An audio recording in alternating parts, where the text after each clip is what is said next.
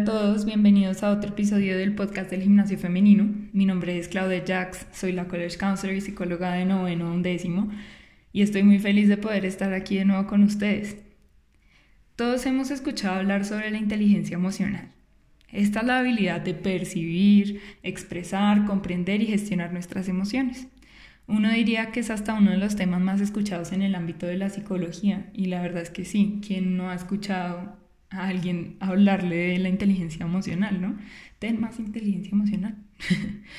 Aunque el tema de la inteligencia emocional es muy importante, el día de hoy les traigo un tema muy especial para mí, que es la inteligencia espiritual.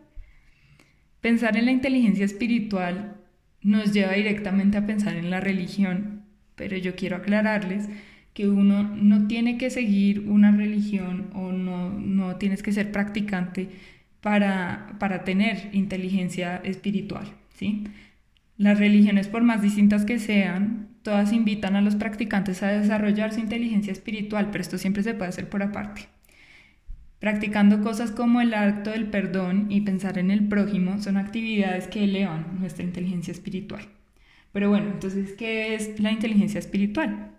La inteligencia espiritual es definida por Dana Soar e Ian Marshall como una inteligencia que nos permite afrontar y resolver problemas de significados y valores.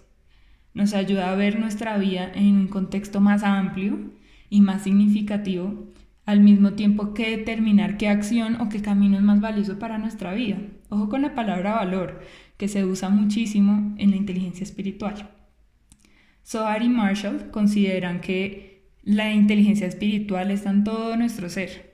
Es como una totalidad trabajando de manera armónica con nuestra inteligencia racional y nuestra inteligencia emocional.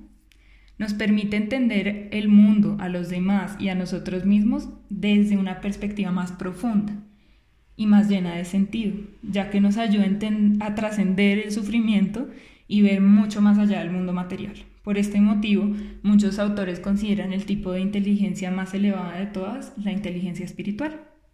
La inteligencia espiritual se refiere a la lucha humana por encontrar el significado, visión y conocimiento espiritual del valor.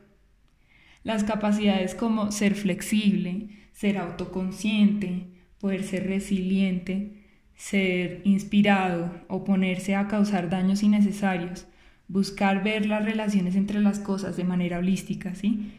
Tener fe positiva del futuro y buscar paz interna son ese tipo de cosas que nos acercan a nuestra inteligencia espiritual.